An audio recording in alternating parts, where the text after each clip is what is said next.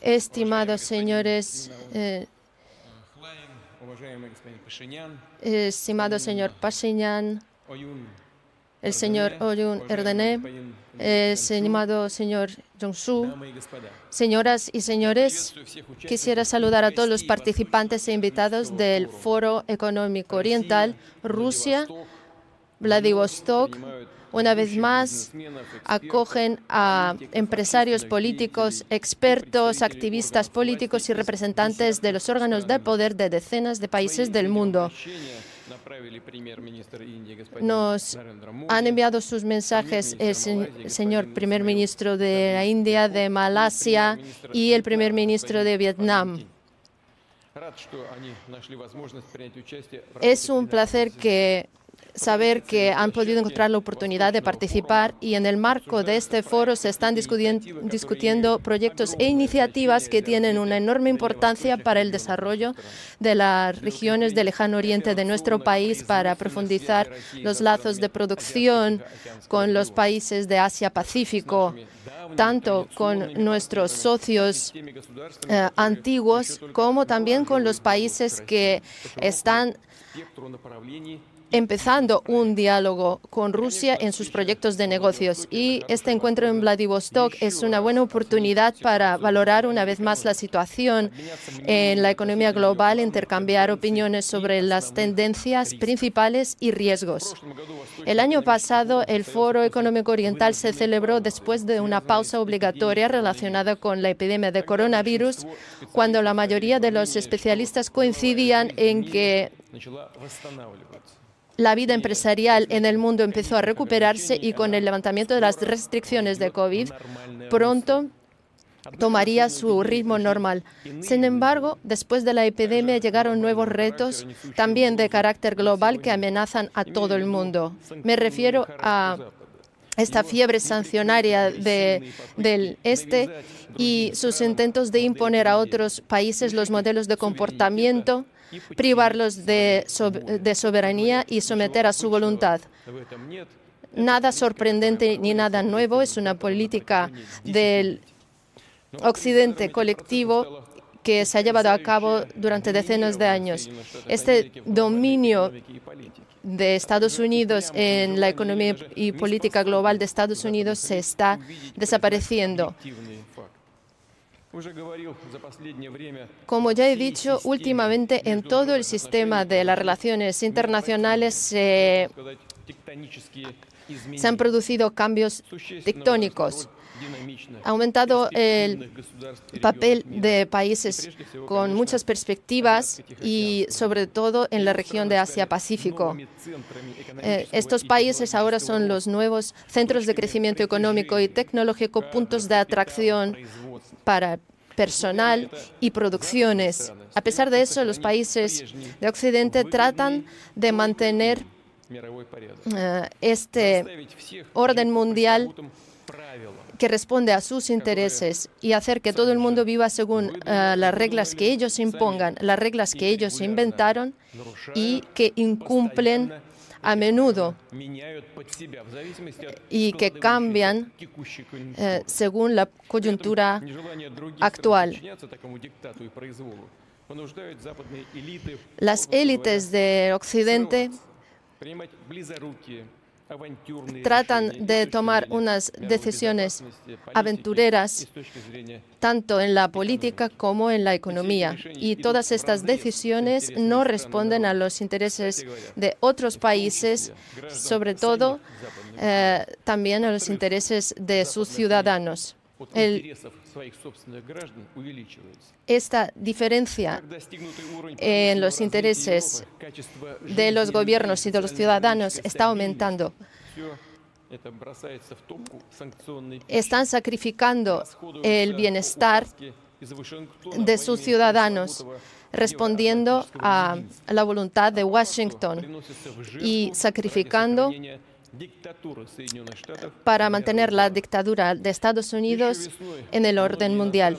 En primavera muchas corporaciones internacionales declaraban que se iban de Rusia creyendo que nuestro país Ah, sufriría más que otros de esta situación, pero estamos viendo cómo uno detrás de otro eh, se están cerrando puestos de trabajo en Europa y una de las razones clave es eh, la ruptura de los lazos empresariales con Rusia. Las capacidades productivas en Europa están disminuyendo porque los gobiernos están privando a las producciones de los recursos y de los mercados de venta. Y no es de sorprender porque la base de, los negocios europeos en general y al final eh, será ocupado por sus tutores estadounidenses porque están persiguiendo sus intereses y eh, no se limitan en nada y intentando eh, resistir a la ruta histórica ante nuestros ojos se está perdiendo la confianza en el dólar, en el euro y en la libra como divisas para hacer las cuentas y para nominar los activos. Y paso tras paso nos estamos alejando del uso de estas divisas inseguras y comprometidas. Incluso los aliados de Estados Unidos poco a poco están disminuyendo eh, sus eh, reservas en dólares. Lo estamos viendo en la estadística. Poco a poco el volumen de las cuentas en dólares también está disminuyendo y también de los ahorros en dólares. Quisiera subrayar que ayer Gazprom y sus socios chinos tomaron la decisión de pasar al rublo y yuan en una proporción de 50-50 al, al pagar los suministros de gas. Con estas acciones, eh, los gobiernos de Occidente están fomentando la inflación que ya ha batido los récords de muchos años en las economías desarrolladas. Y todos sabemos y lo voy a repetir que eh, a finales de junio la inflación en Estados Unidos eh, alcanzó el 8,5%. En Rusia ahora es de unos 14%, pero la tendencia, a diferencia de las economías occidentales, es eh, de bajada.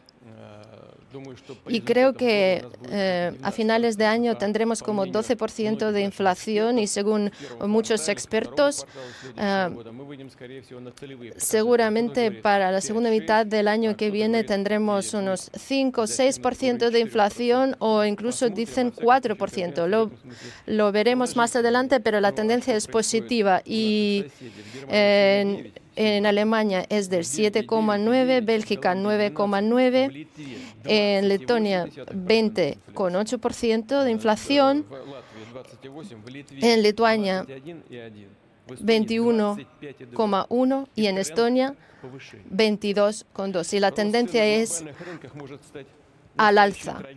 Puede ser una verdadera tragedia para la mayoría de los países más pobres del mundo que se están enfrentando a un déficit de alimentos, recursos energéticos y, otras mercancías de importancia vital. Más cifras que subrayan la, eh, la importancia de estos problemas. Si en el año 2019 135 millones de personas sufrían la falta de alimentos, ahora la cantidad de estas personas ha aumentado a la mitad y es de 345 millones de personas que sufren del déficit de alimentos. Los países pobres están perdiendo el acceso a, las mercancías de importancia vital porque debido al crecimiento brusco de los precios. Por ejemplo, la mayor parte de, de los navíos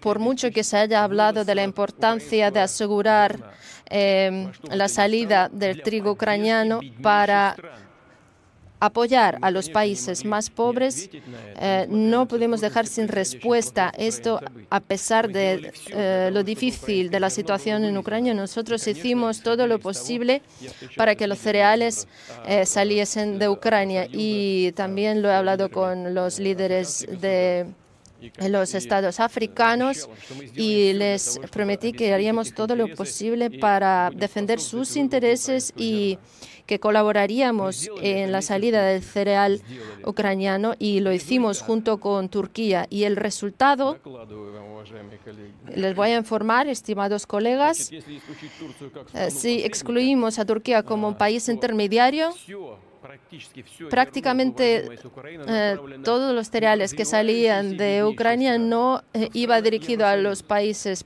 más pobres, sino a los países de, de la Unión Europea.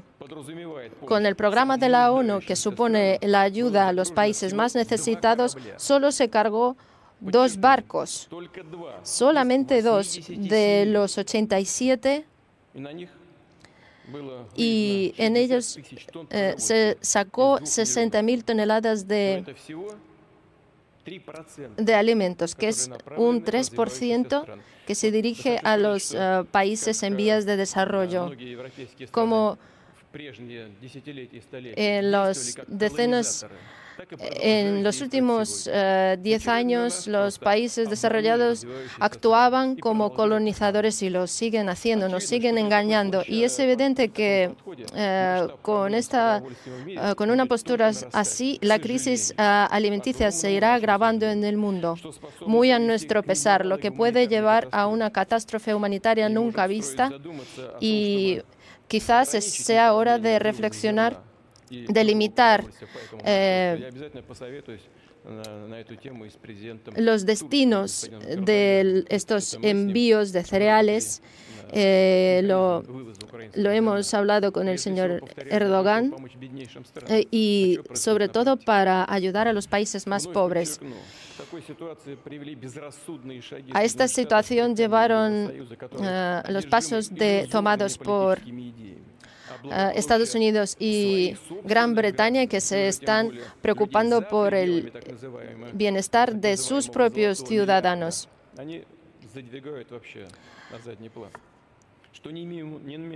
Y eso llevará a los países de Occidente al callejón de salida de una crisis sin precedentes y tendrá consecuencias para todo el mundo. Estimados colegas, Rusia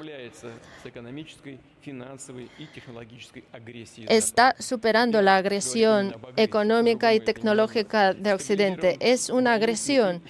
Hemos estabilizado el mercado de divisas.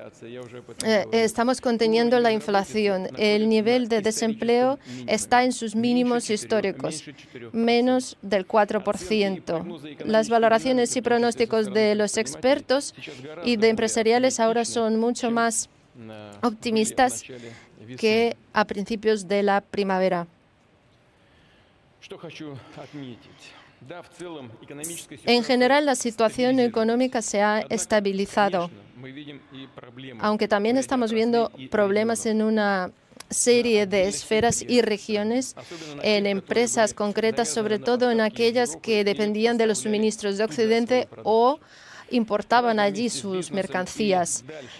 Es importante seguir tomando decisiones operativas y lanzar mecanismos mm, de acción. Quisiera pedir que este problema se siga discutiendo, aunque nosotros eh, casi todos los días lo estamos haciendo, pero aún así, a pesar de los elementos de estabilización que acabo de mencionar, también entendemos los riesgos y siempre hay que eh, eh, tenerlos en cuenta. Somos un país soberano y seguiremos defendiendo nuestros intereses nacionales, realizando una política independiente y valoramos estas cualidades también en nuestros socios que durante años han demostrado eh, su responsabilidad eh, en la cooperación de inversiones y en otras esferas. Me refiero a nuestros colegas de la región de Asia-Pacífico, eh, la mayoría, que la mayoría no apoya la lógica de las sanciones. Nosotros nos basamos en los principios de beneficio mundo, o mutuo de, de la suma de los esfuerzos y en eso tenemos una ventaja para el desarrollo sostenido de la región que Y saben muy bien que en los últimos 10 años el PIB de los países asiáticos ha ido creciendo en un 5% anual, mientras que el mundial solamente en un 3% y en Estados Unidos y, y Unión Europea solamente en un 1%. Y es importante que esta tendencia se mantenga y eso llevará a que la parte de la economía asiática en el PIB global crecerá del 37 hasta un 45 para el año 2027 y esta tendencia seguramente se mantenga. Es importante para Rusia que junto con las economías de, del Asia-Pacífico también crezca la economía del lejano oriente de Rusia, que en esta región tengamos ah, mejores condiciones para la vida de las personas, de las personas, que mejore su calidad de vida, que aparezcan nuevos puestos de trabajo y nuevas producciones eficaces. Ya se han puesto a prueba eh, las preferencias administrativas y tributarias eh, y proyectos en las esferas de la biotecnología y, y energía limpia. Los volúmenes de producción han crecido en un 25% que es un tercio más que en todo el país en general. Los ritmos de la producción eh, industrial superan los ritmos de crecimiento de la producción en el país en total. Seguiremos estimulando este crecimiento económico de la región utilizando eh, los eh, métodos de apoyo estatal, formando unas condiciones favorables para el sector de los negocios. Seguiremos construyendo el mecanismo de del crecimiento territorial para los proyectos conjuntos con otros países, creando un clima favorable para atraer a Rusia las, las últimas tecnologías y producción en el lejano oriente con um, es muy importante tal factor como la accesibilidad de las materias primas sin las, sin las que es imposible ningún tipo de producción. Y Rusia es casi el único país en el mundo capaz de abastecerse solo con los recursos naturales y en eso Lejano Oriente desempeña un país crucial. El carbón, los metales, eh, la madera, en todas estas esferas es un suministrador clave tanto para el mercado interno como para nuestros socios en el extranjero. Eh, nosotros contamos con el uso inteligente de los recursos naturales, eh, respetando los estándares ecológicos más altos y nosotros utilizaremos eh, estos recursos para mejorar los ingresos de las personas y el desarrollo en el interior del país. Ya hemos modernizado la esfera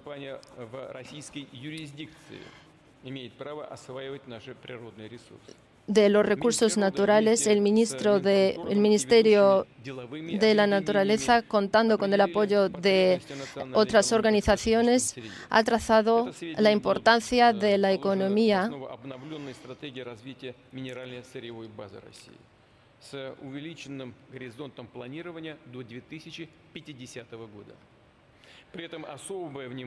Prestamos especial atención a la producción de los materiales en déficit, eh, como litio, neonio, por ejemplo, que se están utilizando en la metalurgia, en la esfera de la medicina, microelectrónica y, y, otras, en las nuevas tecnologías de la acumulación y el traspaso de las energías. Pido al Gobierno que analice la situación de los biorecursos, donde tenemos el sistema de las cuotas, donde tenemos que lograr un volumen total de las producciones para asegurar eh, un desarrollo armónico de la región. Los medios, las finanzas que recibe el Estado de, la explotación de los recursos acuáticos se tiene que destinar para aumentar los ingresos de eh, los ciudadanos locales en los últimos años hemos realizado grandes planes para desarrollar la infraestructura de transporte de las vías ferroviarias, puertos y gasoductos. Estas decisiones permitieron al negocio, en las condiciones actuales, reconstruir la logística y enviar los suministros a aquellos países que quieren comerciar con nosotros, que prefieren unas relaciones de negocios predecibles. A pesar de los intentos de la presión exterior, el volumen de intercambios en los siete meses del año actual ha permanecido en el mismo nivel que el año pasado, que son unos 482 millones eh, de toneladas de mercancías. En los puertos del Lejano Oriente ahora tenemos un verdadero boom logístico. Los volúmenes son tales que los especialistas están trabajando sin descanso día y noche. Por mucho que alguien quiera aislar a Rusia, como siempre hemos dicho, es Imposible. Solo basta con ver el mapa. Usando nuestras, nuestros recursos, seguimos aumentando nuestro potencial de transporte. Э, estamos creando nuevas rutas y aumentando su potencia. En el centro de atención, como ya he dicho, hoy eh, están eh, la ruta oriental de las infraestructuras, eh, los puertos de los eh, mar de Azov y el Negro, que abrirán nuevas oportunidades para, la salida de las empresas rusas a los países de África y Asia-Pacífico. Y en general, en el horizonte del año 2030, 2030 el volumen total del intercambio de mercancías es capaz de crecer en un 60%. Valoramos estas oportunidades y posibilidades totalmente realistas. Para la salida a estas cifras, hemos preparado unas hojas de ruta concretas en tres direcciones lo que permitirá construir y trazar nuestro trabajo de forma sistemática,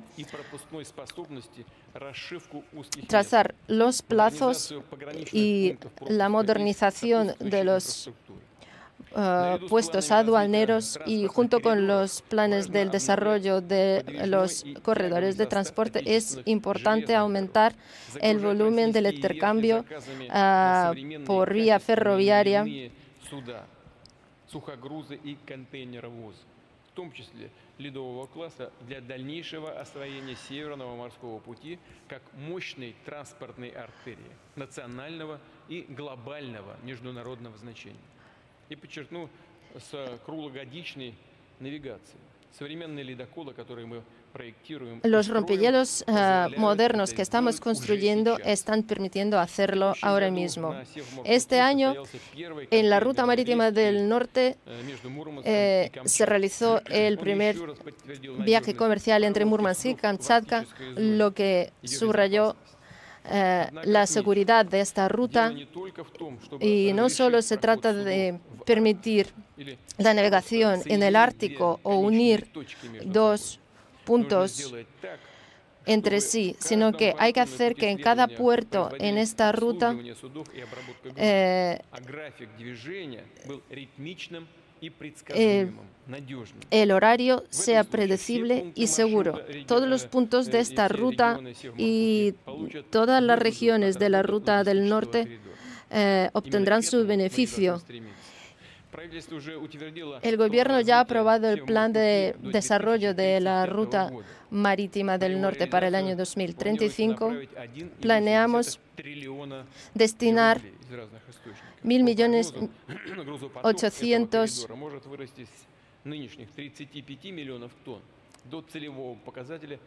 1.800.000 rublos.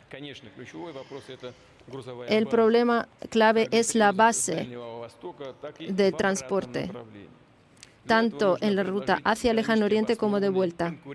Para eso tenemos que establecer eh, tarifas competitivas y pido al Gobierno trabajar sobre este problema. La aviación también es importante no solo la posibilidad de viajes desde la parte europea hacia uh, el lejano oriente, sino también dentro de la región, para que abarque cuantas más ciudades y zonas del lejano oriente posible. Para eso hemos creado una compañía aérea oriental que tiene casi 390 rutas y eh, los billetes están subsidiados por el Estado. La cantidad de las rutas va a aumentar hasta 530 y estamos viendo, según lo que está pasando en la práctica, estas rutas están muy solicitadas. Para eso tenemos que aumentar el parque de aviones y completarlos con aviones modernos eh, y le pido al gobierno que se atenga al plan trazado. En Esta esfera, las empresas y las compañías aéreas tendrán aviones nuevos, por ejemplo, Aeroflot obtendrá 500 aviones nuevos fabricados en Rusia. Eh, Según eh, entiendo, en el marco de este foro se ha, form- se ha firmado un acuerdo entre Aeroflot y las eh, empresas constructoras y esta demanda tiene que eh, ser un estímulo para las empresas productoras, para las esferas mixtas como la electrónica y la producción de los componentes de aviación y el sistema de preparación del personal cualificado de la esfera, en la esfera de aviación. Se ha tomado la decisión eh, sobre otro problema muy sensible para el lejano oriente, la aviación sanitaria, eh, para prestar ayuda médica a los habitantes de las regiones más leja- lejanas. Aumentaremos eh, la financiación eh, de esta esfera, lo que aumentará el número de vuelos y la ayuda se podrá prestar de una manera más rápida y la calidad será más alta. Estimados colegas, nuestras decisiones en la esfera social y económica, todas, todos los mecanismos que estamos realizando en el lejano oriente están orientados a que esta región sea un lugar muy atractivo para vivir, estudiar, para formar nuevas familias, para que nazcan más niños. Hay más iniciativas que está analizando el gobierno en este paquete de medidas. El año, en, el año pasado, en el foro anterior,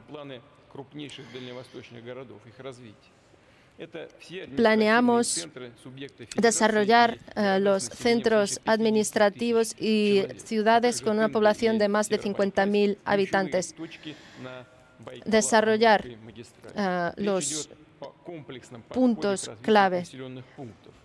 где м, грамотно, удобно для людей сочетаются планы модернизации инфраструктуры, социальной сферы, Planeamos создания modernizar la, общественного estructu- la пространства, infraestructura, так далее. crear А проекты в espacios сфере экономики, sociales en la esfera de la economía y, y la industria. По всем городам En, todos, en todas las ciudades se empezó el trabajo preparando planes estratégicos de desarrollo. En 17 ciudades y aglomeraciones ya se están trabajando sobre estos planes. Por ejemplo, en Petropavlovsk Kamchatsky, ayer eh, discutimos con nuestros colegas este problema en el lugar. Pido al gobierno hacer todo lo posible para hacer estos planes realidad. Aquí también es importante usar los instrumentos de la concesión del lejano oriente de los créditos y de las eh, infraestructuras de las obligaciones. En estos programas es э, importante trazar los э, límites para destinar estos fondos al desarrollar la infraestructura urbana y renovar las redes y comunicaciones actuales. En el Foro Económico en San Petersburgo planeamos eh, destinar más fondos para el desarrollo urbano y considero correcto que la mitad de estos fondos se destine al lejano oriente. Y también en el marco de todos los eh, programas de desarrollo de infraestructuras se tienen que destinar recursos adicionales para modernizar las ciudades orientales. Y pido que esto se realice lo antes posible. Los límites se tienen que fijar en el presupuesto federal para los próximos tres años. ¿Qué más me gustaría subrayar? Es importante aumentar los volúmenes de la construcción de viviendas en el Oriente usando las tecnologías verdes de construcción. Este año hemos lanzado el programa ah, en el marco del cual las constructoras podrán usar ah, los beneficios de estos territorios, los beneficios en cuanto a los impuestos, lo que bajará el precio de la vivienda y facilitará el acceso a esta de los ciudadanos. Para finales del año del año 2030 planeamos poner en uso ya 2.500.000 nuevas viviendas.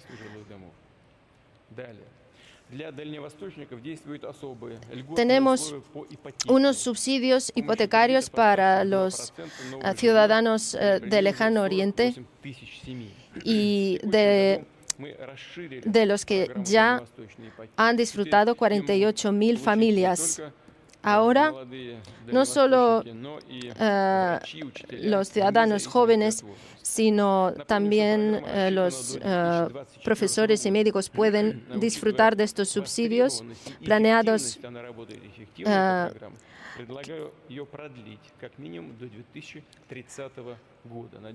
hasta el, año 2024, pero he propuesto prolongar el programa para hasta el año 2030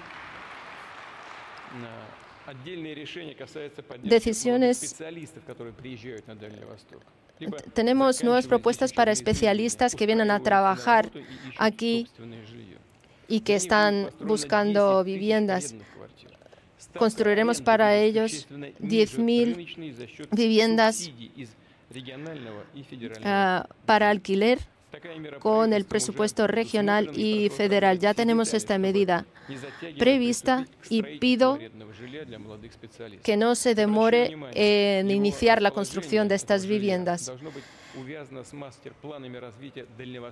La localización de estas viviendas tiene que responder a estos planes del desarrollo de infraestructuras en el lejano oriente para que este tipo de viviendas sean demandadas. En cuanto a otras regiones de Rusia para preparar al personal cualificado, también tomaremos eh, ciertas medidas. Hasta el año 2030, en los colegios de lejano oriente se abrirán 900 talleres profesionales y para el año 2025 lanzaremos 29 clústeres profesionales al contratar a los especialistas jóvenes, los negocios eh, recibirán una compensación para aumentar la calidad de los estudios superiores. En el lejano oriente tenemos que atraer a profesores cualificados y consolidar la base económica.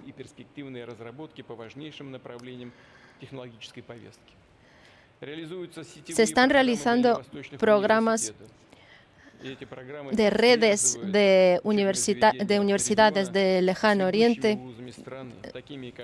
conectados con las principales universidades de la parte europea de Rusia, por ejemplo, la Universidad de Aviación de Moscú. Seguiremos profundizando esta colaboración, preparando a los trabajadores de la esfera de la cultura y el arte en el año, para el año 2025 se abrirán filiales de las principales universidades de la esfera de Moscú en Vladivostok. Recibimos nuevas iniciativas para el desarrollo de las eh, carreras estratégicas. Por ejemplo, en Sajalín se lanzará el programa Trabajamos juntos. juntos. Y después de realizar este proyecto piloto, ya consideraremos su puesta en práctica a escala global. на совмещение образовательных программ и стажировок в органах государственной власти и институтах развития. El programa ya está lanzado y pido a los uh, directores de, de todos los sujetos de... Me gustaría subrayar que la economía global y todo el sistema de las relaciones internacionales está sufriendo un periodo Ah, difícil, aunque estoy convencido de que la lógica de la cooperación, del aumento del beneficio mutuo a, que se a la que se atienen eh, los países representados aquí, nuestros amigos en la región, prevalecerá. El uso de los puntos fuertes de los países del Asia-Pacífico y esta colaboración abrirá a nuestros pueblos nuevas oportunidades colosales. Estamos preparados para un trabajo mutuo eh, y estamos agradecidos a nuestros socios por participar y tomar parte en este trabajo. Gracias.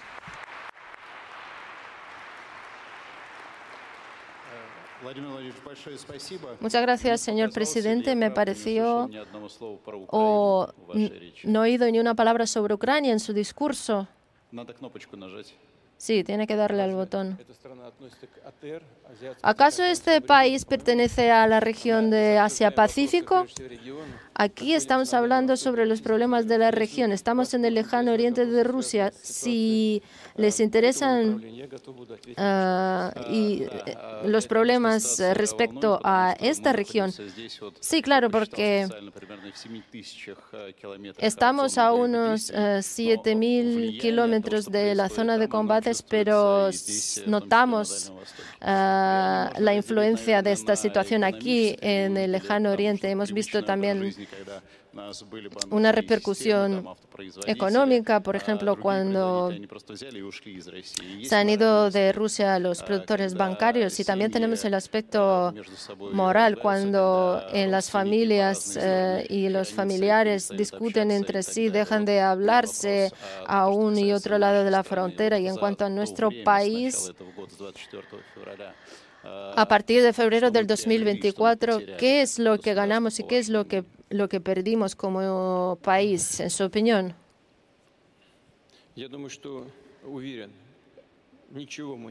Estoy seguro de que no hemos perdido ni perderemos nada desde el punto de vista de las ganancias.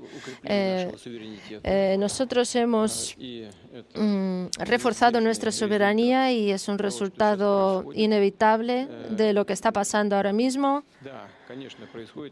Sí, claro. Eh, hay polarización tanto en el mundo como dentro del país, pero creo que será en beneficio nuestro porque todo lo que nos impide evolucionar será rechazado. Nosotros aumentaremos los eh, ritmos de desarrollo porque el desarrollo moderno solo se puede basar en la soberanía.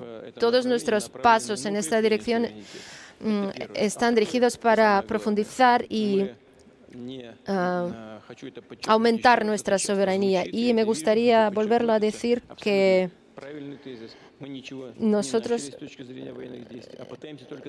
no hemos empezado nada en cuanto a las acciones militares. Estamos intentando terminarlas. Después del golpe de Estado en Ucrania en el 2014, aquellos que no querían un desarrollo pacífico y quería someter al pueblo a su voluntad, ah, realizando un genocidio en el Donbass durante ocho años, Rusia ha tomado la decisión, después de unos intentos ah, de solucionarlo por vía pacífica, tomó la decisión de responder de la misma forma,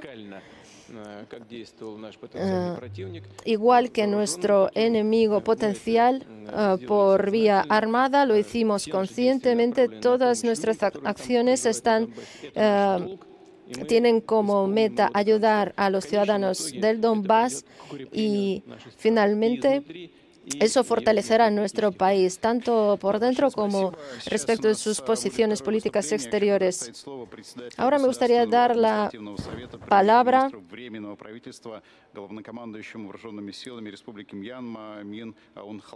al señor Min Onhlait.